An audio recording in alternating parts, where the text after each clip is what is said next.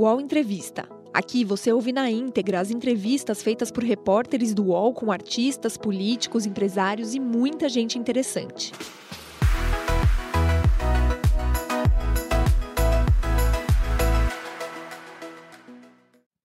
Olá, bom dia. Agora são 10 horas e 3 minutos. Estamos de volta ao vivo aqui no canal UOL para mais um espaço de conversa e de discussão sobre os problemas e as soluções para o nosso país. Formada em Ciências Econômicas pela Universidade Federal de Uberlândia, com doutorado em Saúde Pública, Tereza Campelo participou da equipe de transição do governo Lula como assessora especial da presidência e membro do grupo de trabalho que desenvolveu, organizou e implementou o programa Bolsa Família. Esteve à frente de projetos importantes na área de desenvolvimento, como os programas de produção de biodiesel e etanol e o Plano Nacional de Mudanças Climáticas. Entre 2011 e 2016, foi ministra do Desenvolvimento Social e Combate à Fome no governo de Dilma Rousseff e coordenou o Plano Brasil Sem Miséria, que retirou 22 milhões de brasileiros da pobreza extrema. Também coordenou a Política Nacional de Assistência Social, a Política Nacional de Segurança Alimentar e Nutricional e o Programa de Cisternas, que entregou mais de um milhão de cisternas no semiárido brasileiro. Atualmente, Tereza Campelo é professora da Faculdade de Saúde Pública da USP, pesquisadora do Núcleo de Pesquisas Epidemiológicas em Nutrição e professora do Programa de Pós-Graduação em Políticas Públicas da Fiocruz. A economista também acompanha de perto as discussões sobre o Auxílio Brasil e hoje é a nossa convidada aqui do UOL Entrevista. E comigo nessa entrevista chamo dois dos meus colegas aqui no UOL, um economista e também jornalista, José Paulo Kupfer, conosco, e também a Maria Carolina Trevisan, que sempre acompanha muito de perto as questões sociais do nosso Brasil. Ministra Tereza Campelo, muito obrigada por atender o convite do UOL. Bom dia, seja bem-vinda aqui ao nosso UOL Entrevista. Bom dia, bom dia, Fabíola. Uma alegria estar aqui. Para falar de um assunto tão difícil e complexo, e mais ainda fico contente de estar aqui com Maria Carolina Trevisan, que já tivemos juntas em tantas oportunidades, Zé Paulo Kupfer, é um estou às ordens.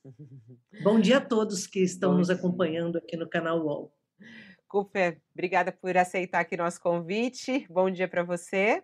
Bom dia, então, a todos. Bom dia, Fabiola, Carol, ministra. É, vamos tentar detalhar um pouco esse assunto importantíssimo para um país, né? com tantas desigualdades e a essa altura com, com os problemas é, sociais em ponto uh, muito, muito, muito aumentado. Né? Então, vamos lá, é um prazer grande. Muito obrigado. Olá, Carol, bom, bom dia, seja bem-vinda aqui ao Entrevista mais uma vez. Bom dia, Fabiola, bom dia, ministra, bom dia, Kupfer. É um prazer estar aqui para poder conversar sobre esse tema tão importante, Fabiola. Vamos que vamos, ministra Tereza Campelo, falar sobre o Auxílio Brasil, né?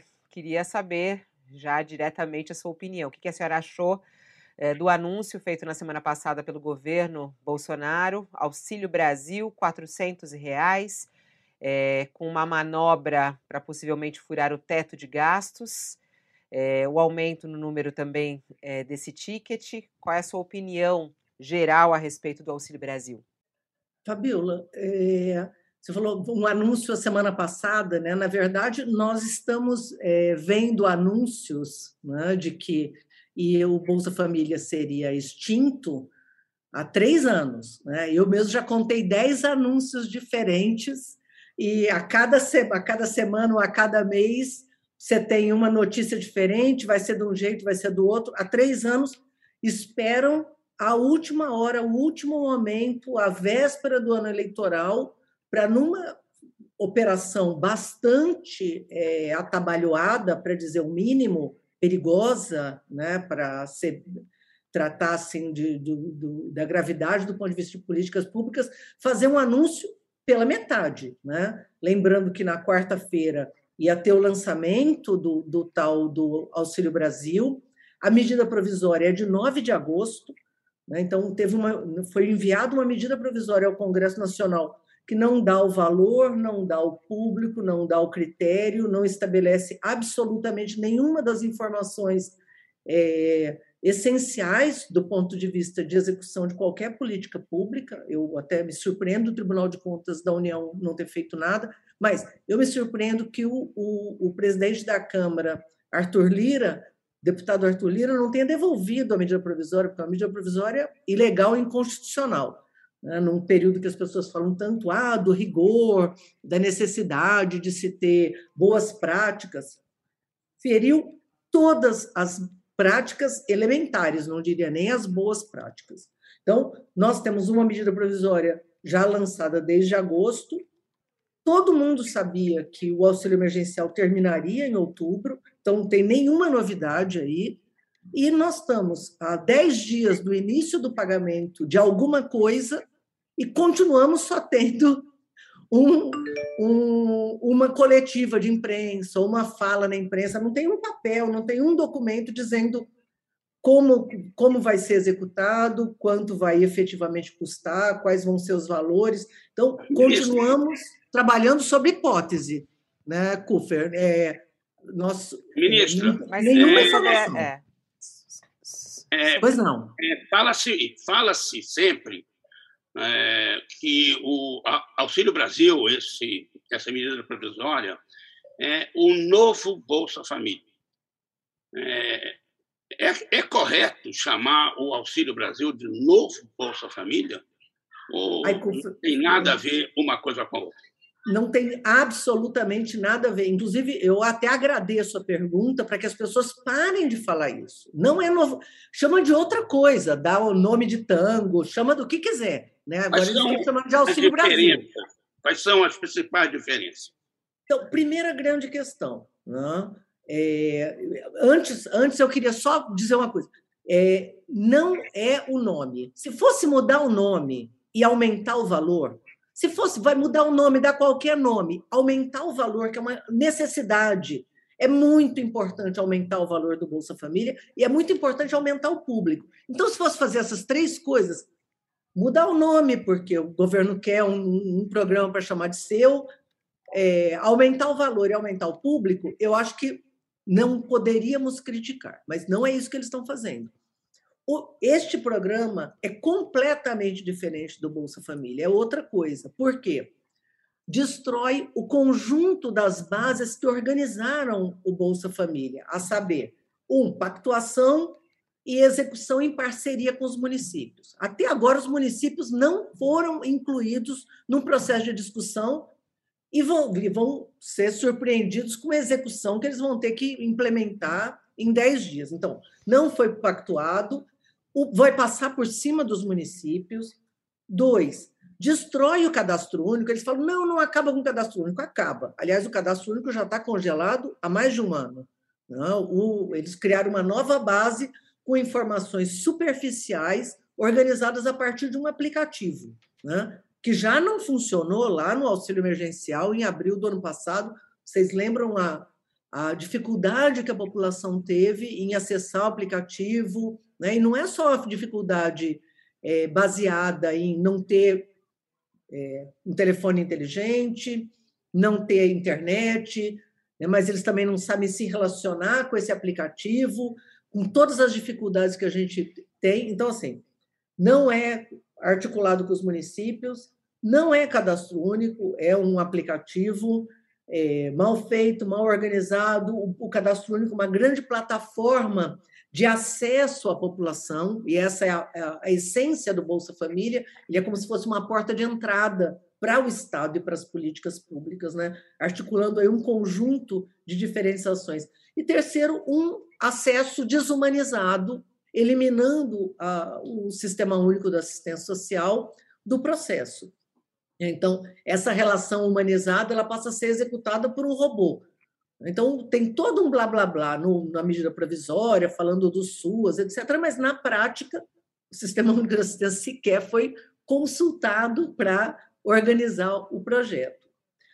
É, quarta questão, que é fundamental, um projeto cheio de penduricalhos. O Bolsa Família ele foi construído exatamente para organizar e simplificar os procedimentos, ter um, um programa só, ao invés de três grandes programas. Vocês lembram de todo esse debate? Então, é, o programa tem nove diferentes benefícios, nove diferentes benefícios calcados não na inclusão, não em trazer essa população para dentro do Estado, trazendo as crianças para dentro de sala de aula, garantindo atenção médica, mas calcado no preconceito e na ideia de que o pobre é pobre porque é preguiçoso. Essa é a essência da ideia do, do Auxílio Brasil.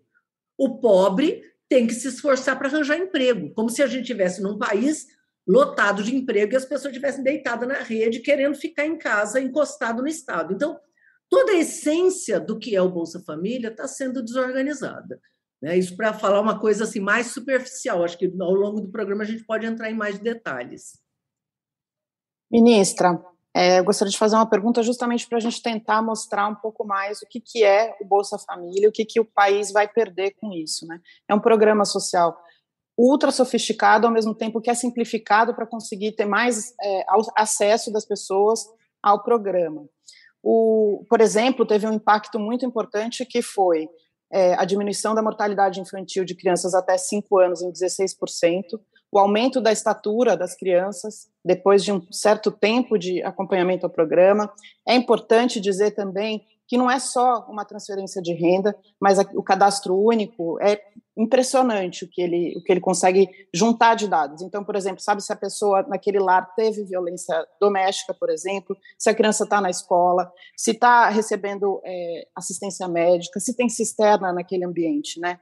Então, ministra, é, esse, esse programa foi feito com base em que, por exemplo, Auxílio Brasil? O Auxílio Brasil não foi feito pelos técnicos que fizeram Bolsa Família, né? Foi feito no Ministério da Economia, mas a senhora sabe da onde surgiu essa ideia? Por que, que, que, que baseia essa ideia? Por que, que isso é uma perda muito importante para o país? Carol, olha só. É, por isso também eu levantava aquela questão do, do Tribunal de Contas da União. Você não pode, no Estado brasileiro, né, é, ou em quem zela aí por uma, um programa, por, por, uma política pública eficiente e eficaz, né? você não pode colocar algo, né, implementar uma política sem um estudo técnico, sem um documento, sem um papel, com justificativa. Isso é o mínimo que se espera. Num programa novo?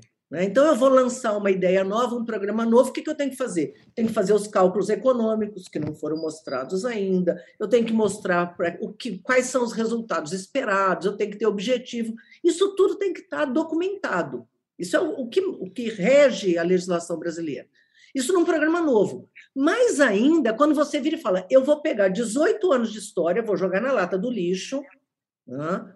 Então, eu, eles não estão criando um programa novo, eles estão substituindo um programa que existe, existe há 18 anos, é reconhecido internacionalmente. O levantamento recente que nós fizemos mostra mais de 100 mil estudos feitos ao redor do mundo, comprovando a eficácia do Bolsa Família. E no Brasil, né, na plataforma Lattes, certamente existem muitos outros estudos, mas na plataforma Lattes, nós temos 19.600 estudos comprovando a eficácia do Bolsa Família. Para colocar alguma coisa no lugar, você tinha que dizer: ó, oh, esse programa será melhor que o Bolsa Família em tais e tais questões. Bolsa Família, como esse estudo que saiu agora publicado, né, esse que você citou, da Dandara Ramos, é, que, que mostra a redução geral da mortalidade infantil. Não é mortalidade infantil causada por desnutrição ou por é, diarreia, né? Eu, a, o conjunto da, da, mortalidade infantil reduzida em 16%, quando a mãe é negra, reduz em 26%. Então, assim, um impacto altíssimo. Que tipo de política pública pode trazer um impacto desse tamanho? Para acabar com um programa com esse resultado e colocar outro no lugar, você tem que dizer, vai reduzir mais a mortalidade infantil. Não diz e não vai. Né? Vai garantir mais as crianças na escola? Não vai vai continuar impactando tuberculose, lepra, suicídio, mortalidade materna, um conjunto de políticas. Nenhum estudo explica por que, que esse programa é melhor que o Bolsa Família. Não explica, sabe por quê? Porque não é. Né? Eles não têm como explicar, eles não têm como comprovar, até porque não fizeram estudo nenhum. E por tudo aquilo que se acumulou né, no Estado brasileiro, o que se tem de conhecimento em execução de transferência de renda, o Brasil é um exemplo, Carol. Não é assim só um orgulho para a gente. Tinha que ser tratado como uma ação de Estado, não como programa de um partido ou de outro. Né? O Brasil se destaca hoje por construir tecnologia social. A gente exporta tecnologia social, exporta o cadastro único, exporta o Bolsa Família, né? não o, o cartão bancário. Né? Cartão bancário, um monte de. Vários países têm programas de transferência de renda que transferem o dinheiro. Nenhum tem essa tecnologia so social, como você disse, que é complexo e ao mesmo tempo é simples, funciona né, em diferentes lugares do Brasil, todos os, os municípios com diferentes características. Ministra, é, respeitando isso, né, essas características. Desculpa, Fabiola, pois não. não isso até que a senhora está explicando, né, é que a, a, diferença entre eles que não, não traz toda essa tecnologia e não une todos esses indicadores, não tem esse acompanhamento. É por isso que a senhora acha que ele não vai fazer essa, essa diferença. Esse monitoramento, esse acompanhamento, ele já acabou desde o início do governo Bolsonaro ou, ou não? É, o Bolsa Família segue cumprindo o seu papel ainda hoje?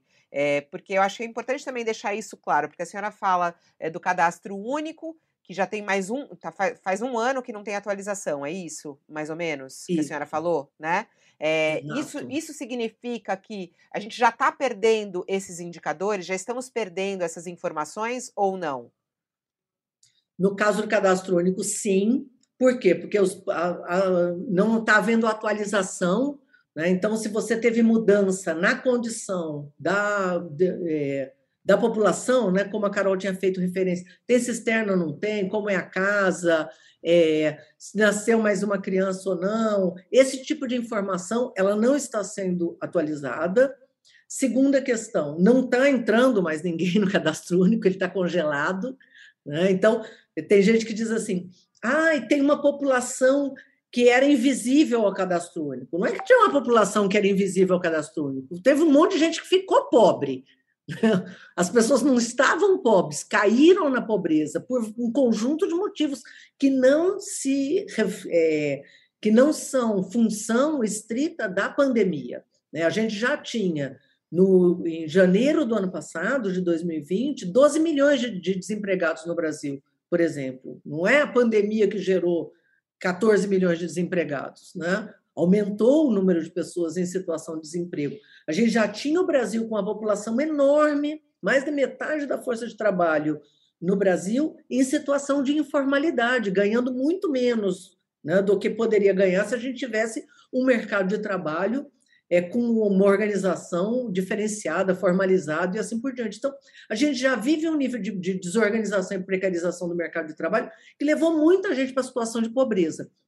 Quando a pandemia alcançou o Brasil, ela já pega esse país com o mercado de trabalho, com a situação de pobreza muito aumentada. Então, muita gente caiu na pobreza, não era pobre. Essas pessoas deveriam ter entrado no cadastro único, não entraram entraram num aplicativo com informações parciais, né? ninguém sabe se tem duas pessoas da mesma família recebendo ou não, afora né, que pelo, pelo, por esse aplicativo, vocês lembram o que aconteceu, né? A imprensa fala pouco disso, eu vou aproveitar aqui o espaço para falar. Gente, 70 mil militares estavam recebendo auxílio emergencial. A filha do Pazuello estava recebendo auxílio emergencial. Um monte de gente e as pessoas que faziam um escândalo por qualquer situação, gente pobre, mas que por algum diferencial de critério não estava, não tem rico no cadastro único. Né? Tem rico que estava recebendo auxílio emergencial. Gente, funcionário público, um escândalo. Então, um aplicativo mal feito, mal organizado, que acabou congelando o cadastro único. Segundo, a pandemia, deixa eu só termo completar, desculpa, gente, eu falo demais, né? vocês me controlem aqui, mas é, completando o que a Fabiola colocou, que eu acho que é importante, que assim, como a pandemia, como todo esse processo de desmonte, ele foi simultâneo à pandemia, uma coisa é, é, catapultou a outra. Né? Então, por exemplo, as crianças saíram da escola. Você parou de ter acompanhamento na frequência escolar porque você tinha pandemia. Mas, de, outra, de outro lado, não existia mais todo o incentivo a que houvesse esse controle. Né? É, a questão da merenda escolar parou de ter merenda lá atrás porque tinha fechado as escolas. Quando voltou, a merenda já ficou de pior qualidade. Você não tem mais toda aquela fiscalização para saber se estão fazendo comida nas escolas, né? ou se estão dando lanche, biscoito recheado e porcaria. Né? A saúde parou o acompanhamento. Então, se a gente for olhar os, as condicionalidades em saúde, é, praticamente não existe acompanhamento. Né? Caiu de quase 80% para 20%.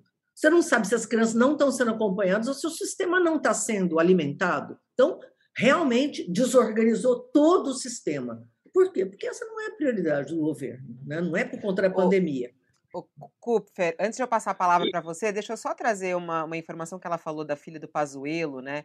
É, a informação que nós temos é, é que ela não chegou a receber esse auxílio emergencial. O nome da Stephanie Pazuello estava lá como um pedido, estava dentro das solicitações. É, o benefício chegou a ser aprovado, mas as informações que nós é, demos, inclusive no UOL há um tempo atrás, é de que esse benefício não foi pago é, por inconsistências no cadastro. É só importante trazer a informação para não ficar aí, não, as pessoas não, não. Ah, obrigado, obrigado, Fabiola. É verdade. Mas você vê o nível de bagunça, é. porque teve muita gente dessa mesma Com forma certeza. que recebeu. Mas é, é, é, fundamental mesmo corrigir a informação. Obrigado. Kupfer, com você. É, isso. É, a senhora falou que o Auxílio Brasil, entre outras coisas, é baseado no preconceito de que o pobre é pobre porque ele quer ser pobre e ele é preguiçoso. De onde é que a senhora tirou né, essa conclusão? Olha só. O Auxílio. Brasil. O, o, toda a lógica do Auxílio Brasil né, é a ideia, eles, eles usam muito a palavra emancipar, né, ao contrário, inclusive, do que tradicionalmente a gente usa, né? A educação libertadora de Paulo Freire, né? Que é a ideia de que o conhecimento liberta, de que a informação liberta. Mas a ideia de emancipar é assim: você, por exemplo, pegar um dos, dos auxílios que está sendo criado dentro do, do, do Auxílio Brasil, que é um Vale Creche, que é um voucher. Errado em todos os sentidos. Né? Então, o que, que ele, qual é o princípio? Se a mulher arranjar emprego, ela passa a ganhar um auxílio creche, como se ela não tivesse procurando emprego. Né? Então, é como se eu tivesse que dar um incentivo para ela procurar emprego formal. Bom, primeiro que as mulheres no, não estão no mercado formal por um conjunto de razões. Né? Desigualdade de gênero no mercado de trabalho é algo é, com vasta literatura. Né? Se for negra, então, é um escândalo. Quando a gente olha o desemprego entre mulheres e homens, e o desemprego entre mulheres negras e homens brancos vai de 12% para 19%. Então, essa mulher negra, que em geral é a mulher pobre, né, empobrecida, é, então, dar um incentivo para que ela procure emprego. Ela já está procurando emprego, ela não precisa de incentivo para procurar emprego, ela não consegue. Então, na verdade, o acesso à creche, que deveria ser um direito, não só da mulher para poder trabalhar, mas da criança, né, um direito da criança de 0 a 4 anos ter acesso à educação infantil, ele é traduzido no incentivo financeiro, partindo do, de qual princípio? De que essa mulher não está se esforçando. Se ela se esforçar, ela ganha um voucher, quer dizer, não é ela que ganha um voucher, ela vai ter direito a um voucher que vai ser pago para escola privada. Então, está embutido nessa ideia do auxílio, do, do Vale Creche, desse voucher, um conjunto de, de, de ideias ideológicas muito preocupantes. Uma é essa, que eu, se eu incentivar, a pessoa arranja emprego. Não é assim. Segundo, se a mulher arranjar emprego, eu, ela ganha o voucher. Na verdade, ela precisa do voucher para procurar emprego. Muitas das mulheres não conseguem se inserir no mercado formal exatamente porque não tem como é garantir que, essa, que a criança esteja num lugar seguro.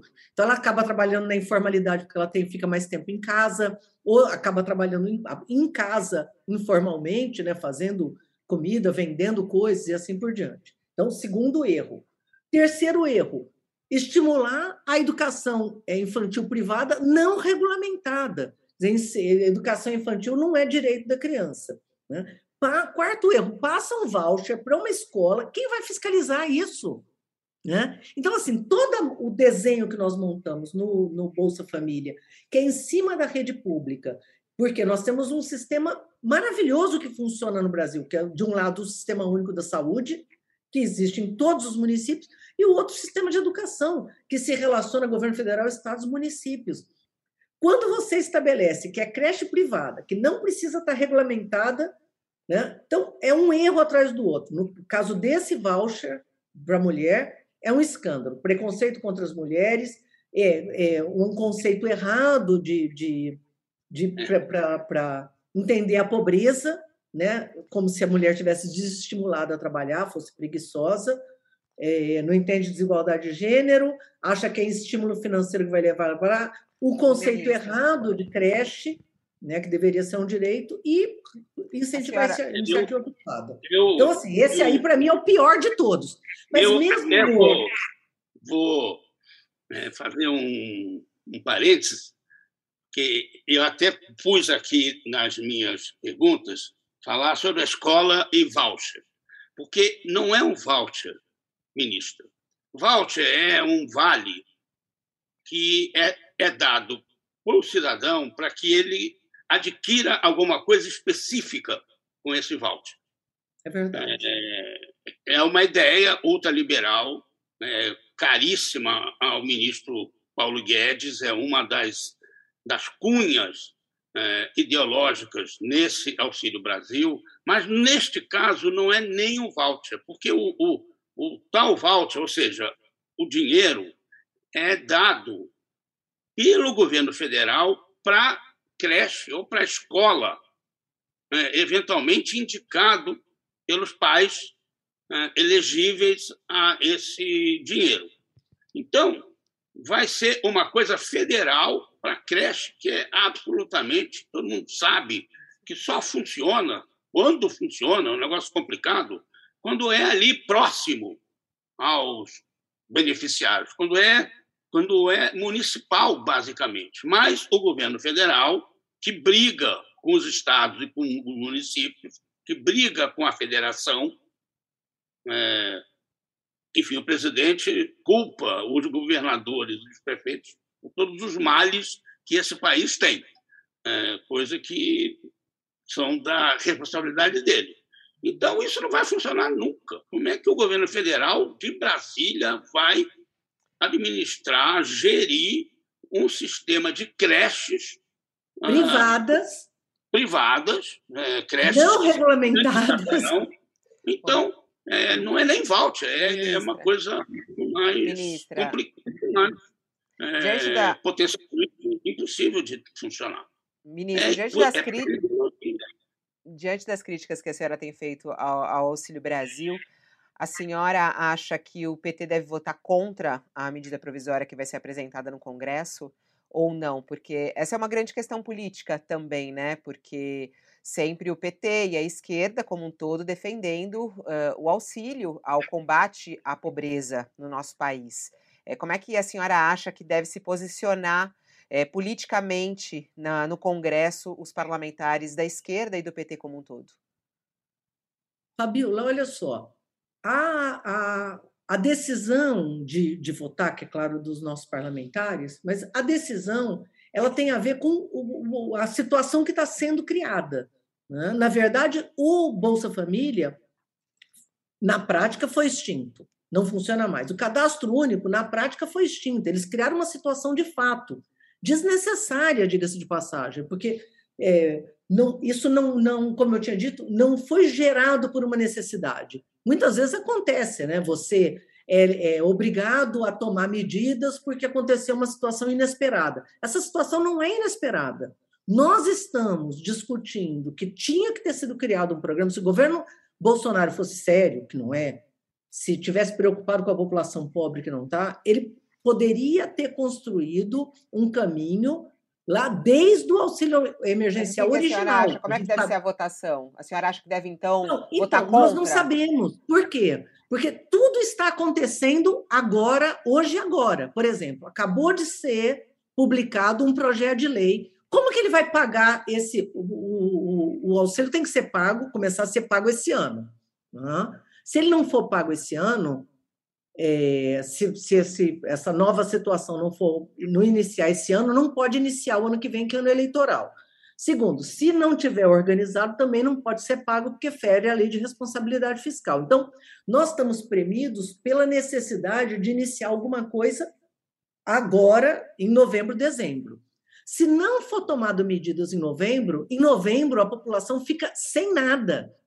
Né? Sem Bolsa Família, sem Auxílio Brasil, sem auxílio emergencial, no então, desespero então, total. Então, diante, então, desse prioridade... quadro, diante desse quadro grave, a senhora acha que, mesmo sendo torto, errado, talvez é, valha votar a favor para que a, a, população não fique sem algum tipo de auxílio ou não?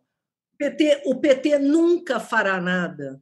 A bancada do PT, isso eu posso assegurar. A bancada do PT nunca fará nada, certo? Que leve em conta a questão eleitoral em detrimento da pobreza e da população pobre. Isso, é um, isso para nós, é uma questão basilar, certo? Então, qualquer decisão que coloque em risco a população, nós não vamos aderir, é óbvio. Né? O presidente Lula, inclusive, já falou isso, falou, olha, tem que aumentar, não interessa o nome, é essa a nossa posição.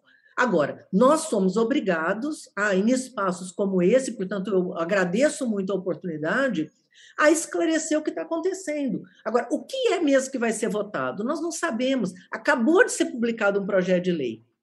Né? Acabou de ser publicado um projeto de lei. Estranhíssimo. Por quê? Porque pede autorização para transferir é, recursos sobrantes do Bolsa Família para o Auxílio Brasil, que ainda não existe. Né? É, na prática, eles poderiam fazer por decreto isso. Por que, que eles estão fazendo por lei?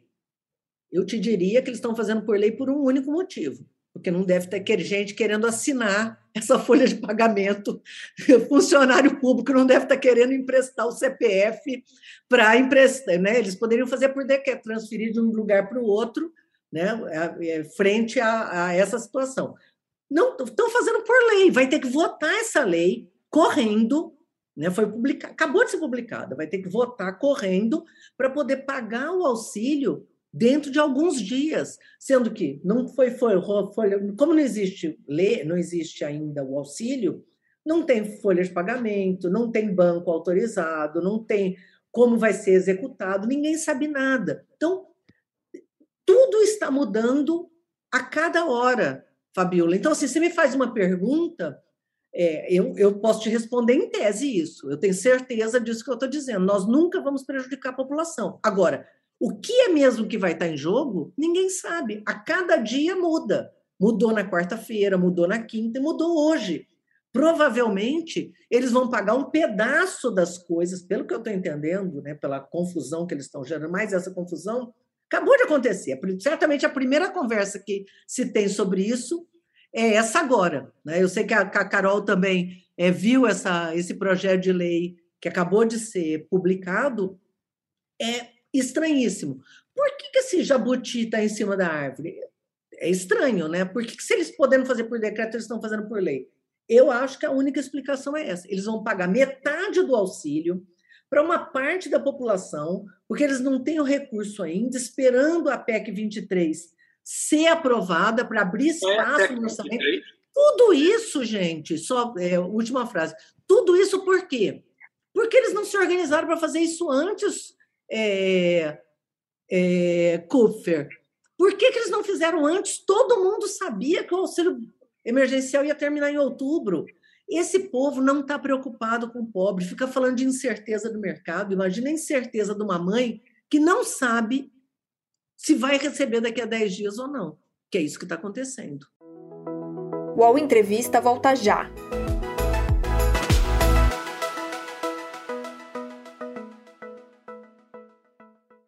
Oi, eu sou o Edgar Piccoli e trago boas notícias.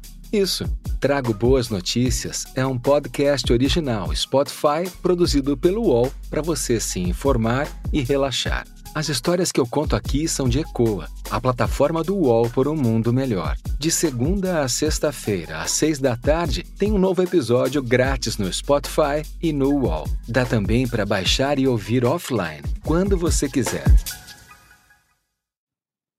Eu acho muito complicado mesmo, porque hoje de manhã, quando foi publicado esse PL no Diário Oficial e foi divulgado, ele falava é, que era uma condição por conta, o, o governo estava fazendo isso por conta do que aconteceu causado pela pandemia. Como se a questão não fosse uma questão perene, que a gente precisa cuidar, que o país precisa cuidar, agravada pela pandemia. Quer dizer, o governo federal abriu mão de, de fazer políticas públicas que sustentassem as pessoas pós-pandemia, no momento da pandemia, quer dizer, mantivesse as crianças na escola, quem perdeu pai e mãe, né, porque se a gente tem muitos órfãos agora, esse tipo de política não foi colocada né, em momento algum, né, ministra Fabila? Então, assim, é, é preocupante o que vai acontecer. Inclusive no, no MP, como o senhor falava também, estava escrito lá que eram esforços individuais que iam tirar as pessoas é, da situação de, de, pobreza, extrema pobreza. A gente sabe que não é bem assim, muito mais complexo que acontece, né? Então, ministra Tereza, eu queria saber da senhora o que, que a senhora acha, a, o que, que a gente espera para as eleições de 2022? Claro que se isso tiver, o Auxílio Brasil tiver algum impacto sobre a popularidade do, do presidente Jair Bolsonaro, os candidatos, os outros candidatos que lutem, né, para conseguir é, é, ficar no mesmo nível, apresentar alguma outra proposta que, que também possa impactar na pobreza, né? Mas o que, a senhora espera das eleições de 2022, do ano que vem, é, em termos de políticas sociais, em termos de é, resolver um pouco melhor as condições de pobreza no Brasil? A gente vai agravar muito. O que, que vai acontecer o ano que vem? Me dá um pouco de angústia pensar nesse, nessa situação que estamos vivendo. Olha, é, Carol, essa pergunta é, é, bem difícil, porque assim, o que espero de, de, de 2022 eu, eu acho que talvez tenha ficado mais claro do que nunca, um, né, que não foi a pandemia. Eu acho que essa é uma discussão que, que o Brasil não fez ainda. Né? Então, de certa forma, fica todo o problema aconteceu por causa da pandemia. Vamos dizer, o desemprego já estava alto, a pobreza já tinha voltado.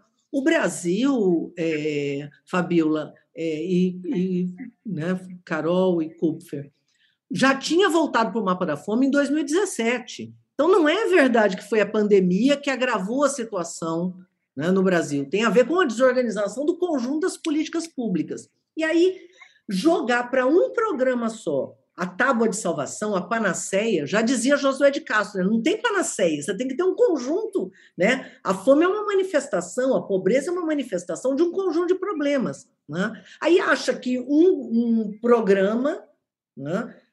quando eles jogam essa questão do desemprego, por exemplo, né, jogam a culpa no trabalhador. Então, se você receber um estímulo, você vai arranjar um emprego, né, joga para esse Auxílio Brasil, ou jogava para o Bolsa Família, a responsabilidade de resolver não só aliviar a pobreza, manter as crianças em sala de aula, ter acompanhamento médico, mas também resolver o problema do desemprego, né? Quer dizer, o Guedes acha que quem vai resolver o desemprego no Brasil é o Auxílio Brasil. Ele é que tem que fazer políticas públicas, né? O que vai resolver o desemprego no Brasil é a gente criar um caminho que gere empregos, né? Que retome a industrialização no país, que aproveite, inclusive, este, é, esses desafios que estão colocados né, por conta da questão climática, por conta da perda de biodiversidade, para mudar a matriz de desenvolvimento do país, gerando aí uma, toda uma nova geração de, de, de empregos verdes. Quer dizer, a gente está frente a uma grande oportunidade. E o debate fica sendo, mais uma vez, né, um, mata-cachorro, né, um, um, um improviso. Né? Então, o debate concentrado no improviso e na discussão fiscal. Gente, nós estamos frente a uma situação dramática, que é né, a população. Nós estamos perdendo um, um programa estratégico, não para gerar emprego, mas para garantir né, o, o, o funcionamento né, do, do, Estado brasileiro, porque o Bolsa Família, mais do que uma transferência de renda, ele organiza as políticas de combate à pobreza é, no Brasil, organizava as políticas de combate à pobreza no Brasil, nós estamos jogando isso na lata do lixo por uma ação que dura até 2022. Eles mesmos dizem. Né? Então, assim, todo debate é um escândalo. Tudo termina em dezembro de 2022. Gente, nós estamos trocando. Bolsa Família nunca deixou de ser pago um mês. 18 anos. Nunca deixou de ser pago um mês.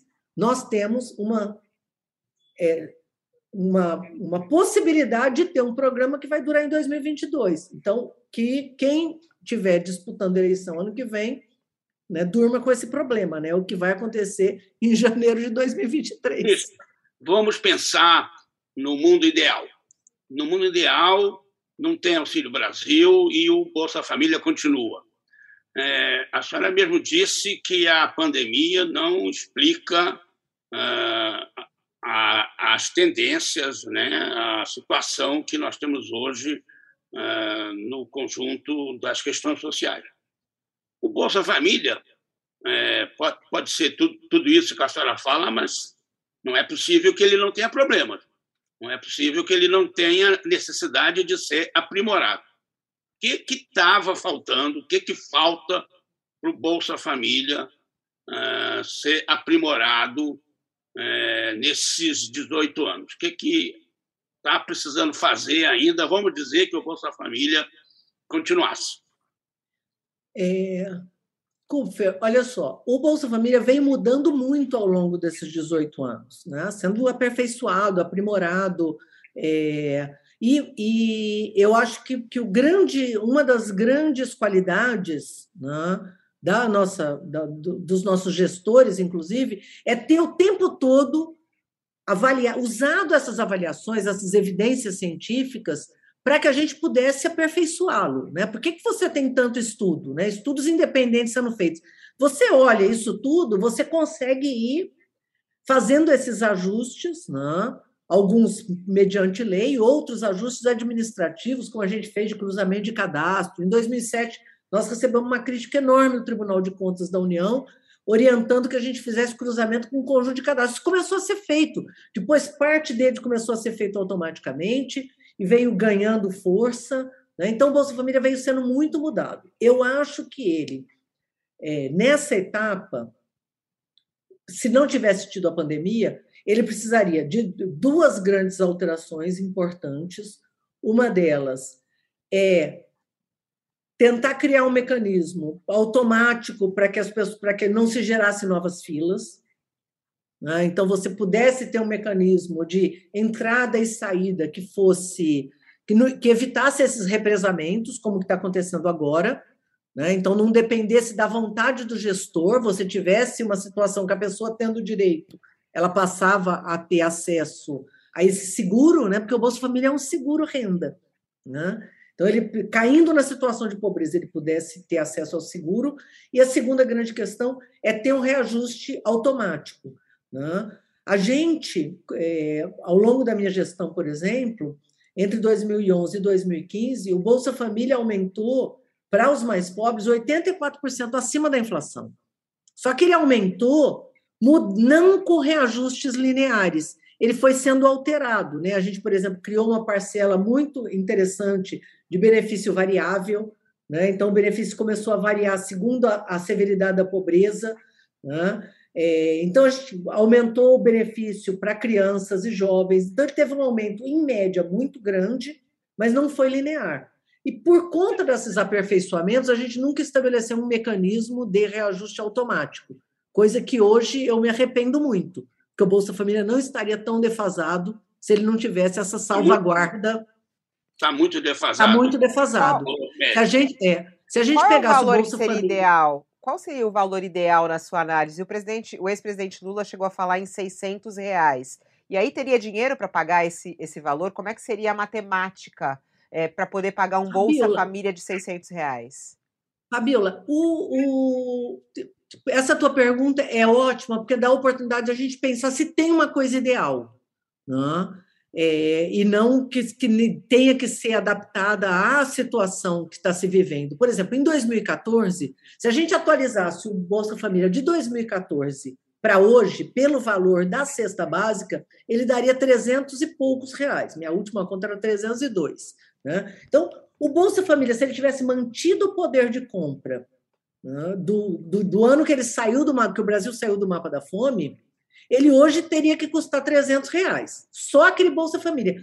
Só que a situação em 2014 era essa: o Brasil tinha saído do mapa da fome, a taxa de desemprego era menos de 5%, a, a população empregada tinha um salário muito maior do que hoje, nós tivemos uma redução da renda média do trabalho muito grande. Então, se a gente estivesse falando do, do Bolsa Família lá de 2014, era uma coisa. O Brasil de hoje é um Brasil impactado pela pandemia, onde parcela grande do mercado de trabalho não se, é, não se recuperou ainda, uma parte não se recuperará, porque, de certa forma, a pandemia ela é, acelerou processos que estavam em curso, né, como a questão do, do empregador por, por aplicativo, com um, um, uma, uma renda muito precarizada, um, toda uma relação de trabalho é, muito não regulamentada ainda, e assim por diante. Então, hoje, você tem uma necessidade de, de, de reajustar o Bolsa Família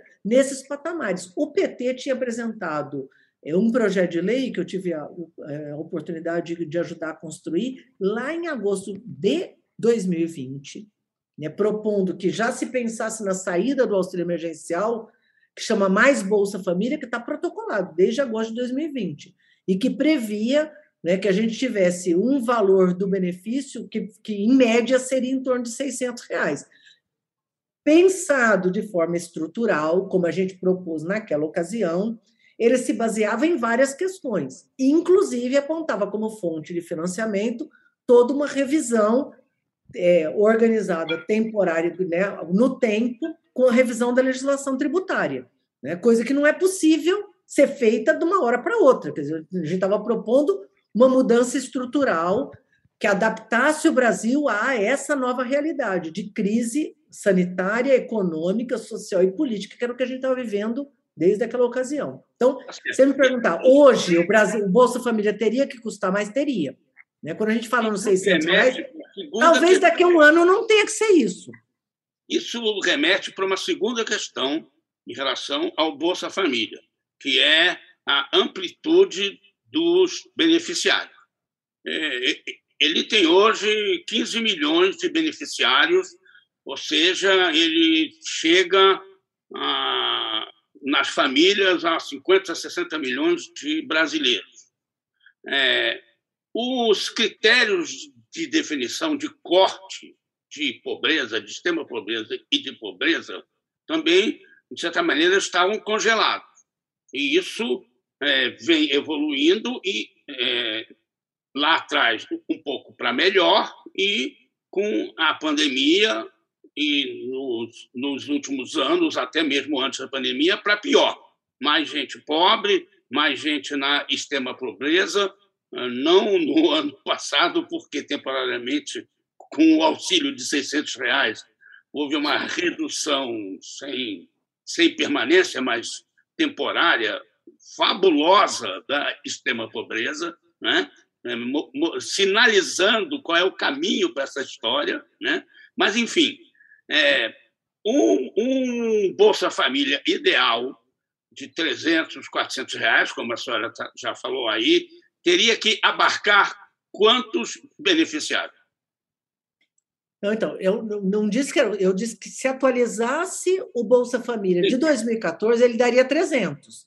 Para hoje, ele não seria suficiente, porque ele, ele era o equivalente a 300 num país que tinha 5% de desemprego. Tá Hoje, se você tomar os 5%, se você tomar o desemprego aberto mais o desemprego oculto, dá mais de 20%, Kupfer. Então, assim, esse, esse, esse, esse seguro renda ele tem que ser adaptado a essa situação de hoje, que são milhões de brasileiros a descoberto, então teria que ser ampliado. Né? Eu, eu queria responder duas coisas que você colocou que são muito interessantes. Uma, essa do, da cobertura. Ninguém sabe o que eles vão fazer com a linha de pobreza, porque o critério de entrada é como você mesmo disse. Hoje o Bolsa Família teria 14, quase 15 milhões de, de beneficiários. Eles estão dizendo que vai passar para 17. Só que hoje recebem benefícios no Brasil 39 milhões de brasileiros. O povo está falando em 35. Foram 65 milhões.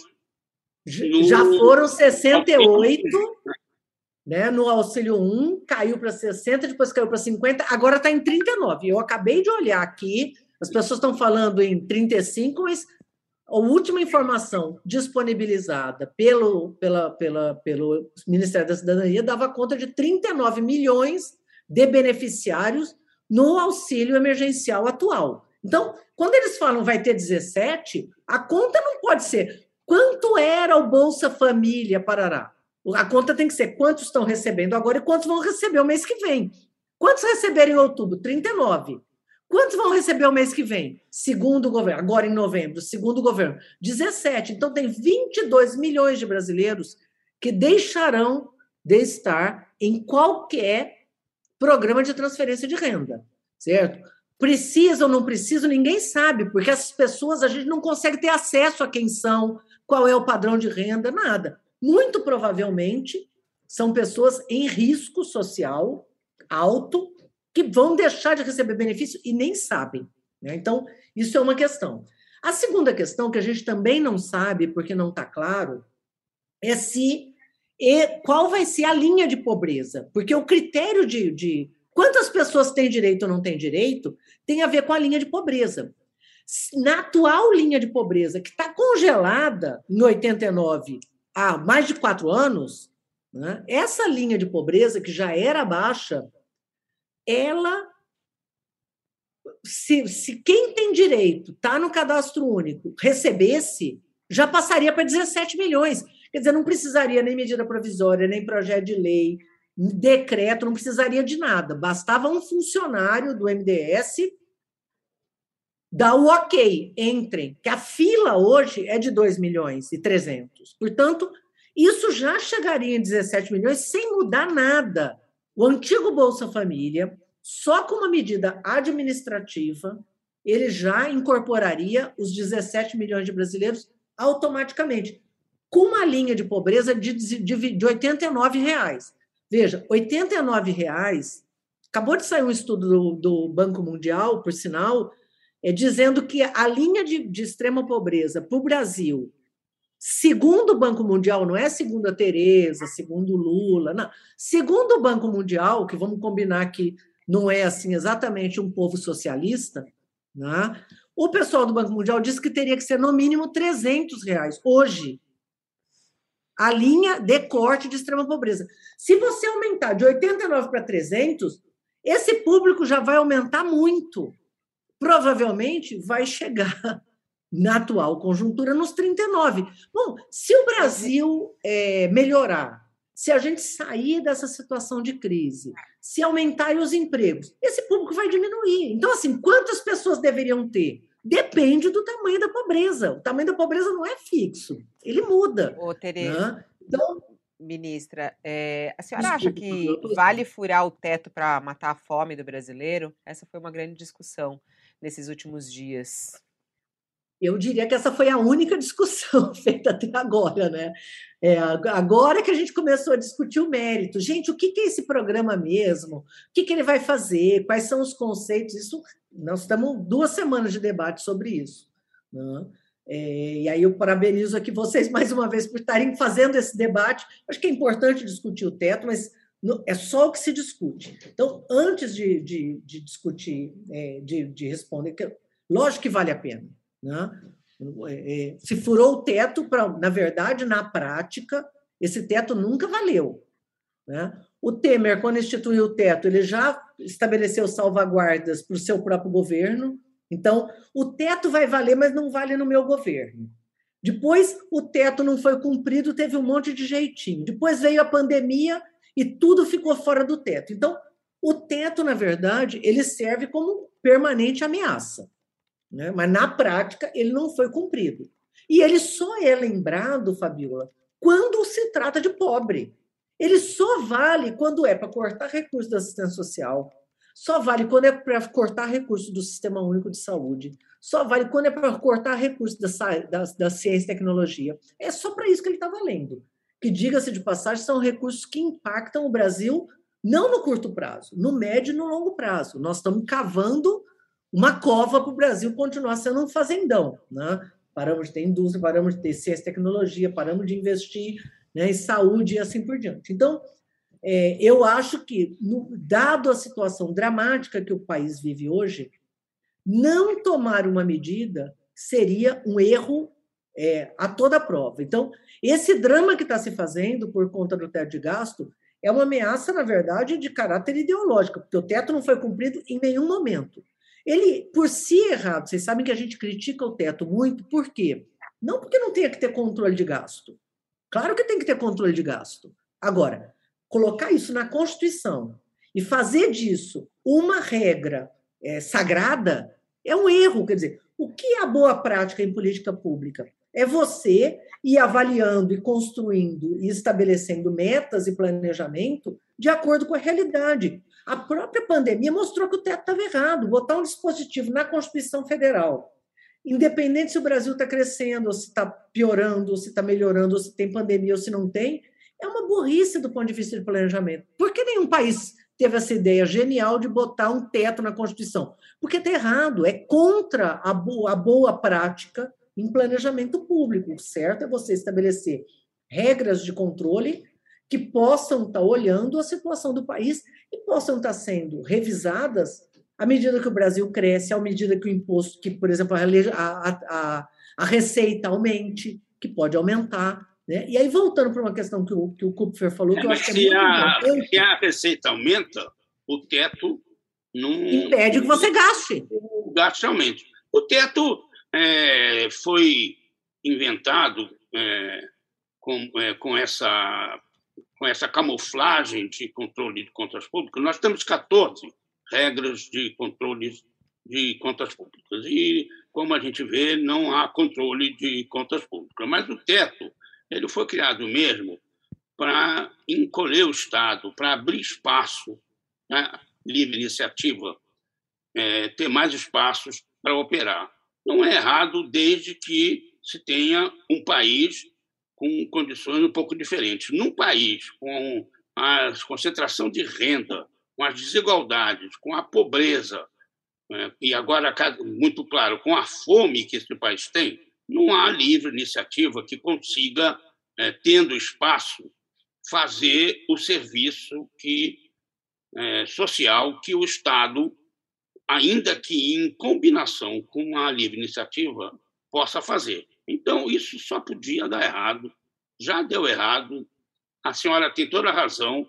Driblaram o teto desde o início, desde o nascimento, continuam driblando, e isso vai ficar claro, passar um tempo, vai parar essa histeria, porque não faz sentido. Não faz sentido. Ô, pegando o gancho no que você tinha falado, né? mais inteligentes, menos ideológicas e mais inteligentes, mais racionais e mais práticas, práticas, que funcionem. Pegando um gancho no que você tinha colocado na, na, na pergunta anterior ainda, né? ficou claro por um conjunto de estudos que, se não tivesse sido pago o auxílio emergencial, o PIB teria caído o dobro. Né? Então, quando a gente pensa no próprio crescimento econômico, né, o, o, combate à pobreza ele não é só uma questão de justiça social, ele também tem impactos é, positivos do ponto de vista de manter a economia funcionando. Então, quando a gente faz essa conta do PIB, da dívida, quer dizer, se o PIB tivesse caído o dobro, a dívida tinha aumentado também. Então, o, o conjunto dos problemas eles têm que ser olhados de forma menos é, religiosa, eu diria, né? Porque é mais do que ideológica, não, não pode rever, mas não, não pode por quê, gente? Na, na prática, reviram escondido, né? Para fazer de conta que não. Né? Então, é, fico, eu acho que ficou claro. É, e aí, é, é, eu, eu acho que, que o grande debate é que nada disso tem a ver com a questão da pobreza e com a questão social. Né? Todo o debate que está acontecendo agora tem cunho eleitoral exclusivo. Né? Então, tudo que era sagrado né, se esvaiu no ar, o próprio Teto e o Guedes. Né? Por quê? Por conta da questão eleitoral, não por conta da questão da pobreza. Né? Se fosse da pobreza, eles tinham já cuidado disso né, há meses e meses atrás, quando sabiam que ia acabar o, o auxílio emergencial. A senhora acha que... que o Guedes deve sair do governo? Não. Olha, eu acho que ele já deveria ter entregado o boné, porque tudo que ele prometeu que ia fazer, não fez. Né? E agora adere a uma agenda é, eleitoreira que fere o conjunto das regras. Eles ferem a, a legislação eleitoral. Por que está sendo feito agora, Fabiola? Porque se fizer Não pode fazer em janeiro. Eles estão fazendo um, um improviso mal feito, mal planejado, destruindo. E aí, quem defende muito a eficácia do setor público, diz que o setor público não é eficaz, né, que o setor privado é muito. Nós temos uma coisa que é incontestavelmente eficaz: o Bolsa Família. Né? Hoje é um consenso, todo mundo acha que é eficaz.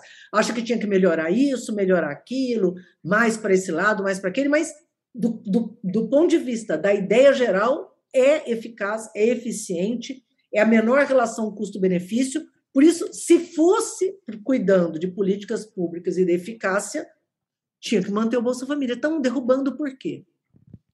Por uma questão exclusivamente eleitoreira. Então, assim, o Guedes, sinceramente, enterrou né, todo aquele discurso dele que já era furado. Né? Agora ele assumiu, se assumiu como um ser que está lá exclusivamente para fazer política e não para é, é, cuidar ali dos, da, das suas regrinhas sagradas. Ministra, Ministra. Tereza Campelo, muito. Ah, já deu tempo. Fabio, deixa eu fazer a última pergunta. Tá, rapidinho, já são 11 Dá 2, tempo. pode falar. Tá. Ministra, não, pensando que o, o país mudou muito, né, desde o impeachment da ex-presidente Dilma, é, até agora a gente aprofundou muito nas desigualdades e vivemos um governo Bolsonaro, né? Olhando para frente, como é que a senhora acha que o PT, o Partido dos Trabalhadores, vai entrar agora na, nas eleições de 2022? Tem alguma renovação? Vai se colocar de maneira diferente? Vai polarizar? Vai preferir agregar? Como é que a senhora está vendo essa reorganização? É, Carol, eu acho que reconstruir algumas políticas públicas não é trivial. Né? Tem algumas ações que desorganizaram o Estado brasileiro, que é uma tarefa enorme, não é ficar olhando para trás. Agora você vai reconstruir para um Brasil que tem outros desafios. Né? Eu estava falando, por exemplo, da, da reconversão, da transição ecológica, da transição digital, tudo isso abriu possibilidades enormes e desafios enormes que o Brasil está ficando para trás. Então, mas esse processo né, de olhar um mundo já diferenciado, olhar as necessidades de, de aquecimento global, emprego verde, novas tecnologias, tudo isso abre espaços enormes para que a gente possa é, reconstruir essas políticas é, no, em patamares é, outros, né, inclusive com mais eficiência ainda. Agora, reconstruir não será trivial. Então, eu acho que tem uma, uma tarefa enorme pela frente. Né? Inclusive, independente que eu estava falando do nome, né? Como garantir que, é, que esse Estado seja um espaço, um Estado que garanta uma abordagem diferenciada para a questão da pobreza, que gere empregos.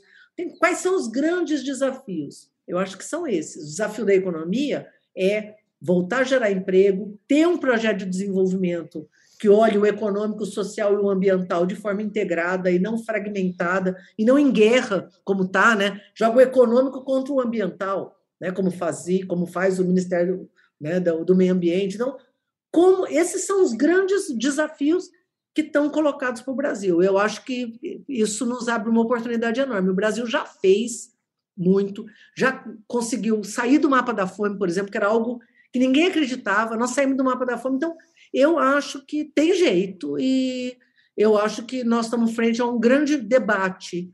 Né? Tomara que nas eleições a gente consiga fazer esse debate com profundidade e aponte caminhos para voltar a ter um país que cresça e que inclua. A imprensa tem um papel nisso, em fomentar esse, esse debate. Ministra Tereza Campelo, muito obrigada por aceitar o convite aqui do UOL mais uma vez é, e até uma próxima oportunidade. Obrigado a vocês, Fabíola, foi muito bom e contem sempre comigo. Estou à disposição. Um abraço a todos. Kupfer, muito obrigada. Até a próxima. Tchau, Carol. Obrigada. Até a próxima. Tchau, Fabíola. Obrigada. Obrigada a todo mundo. Tchau, tchau, então. Tchau, Kupfer. Até. E eu agradeço você também, que esteve conosco até agora aqui em mais um UOL Entrevista. Lembrando que eu volto daqui a pouquinho. Ao meio-dia a gente tem mais uma edição ao vivo aqui no canal UOL, com noticiário quente, análise dos nossos colunistas, a participação do professor Marco Antônio Vila conosco, ao vivo no UOL News do meio-dia. Até lá. O UOL Entrevista e outros podcasts do UOL estão disponíveis em uol.com.br/podcast. Os programas também são publicados no YouTube, Spotify, Apple Podcasts, Google Podcasts e outras plataformas de distribuição de áudio.